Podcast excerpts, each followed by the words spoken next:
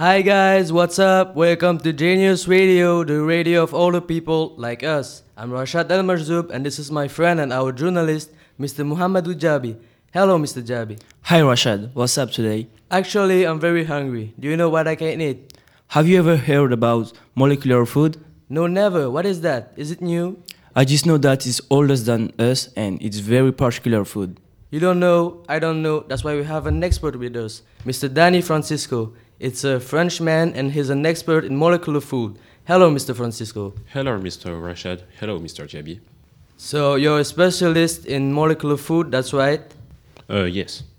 Can you explain us what is the molecular food? So, the molecular gastronomy is not a simple style of cooking. The mistake that a lot of people do is that to believe that the molecular gastronomy is a type of high cooking or something like that. That's wrong.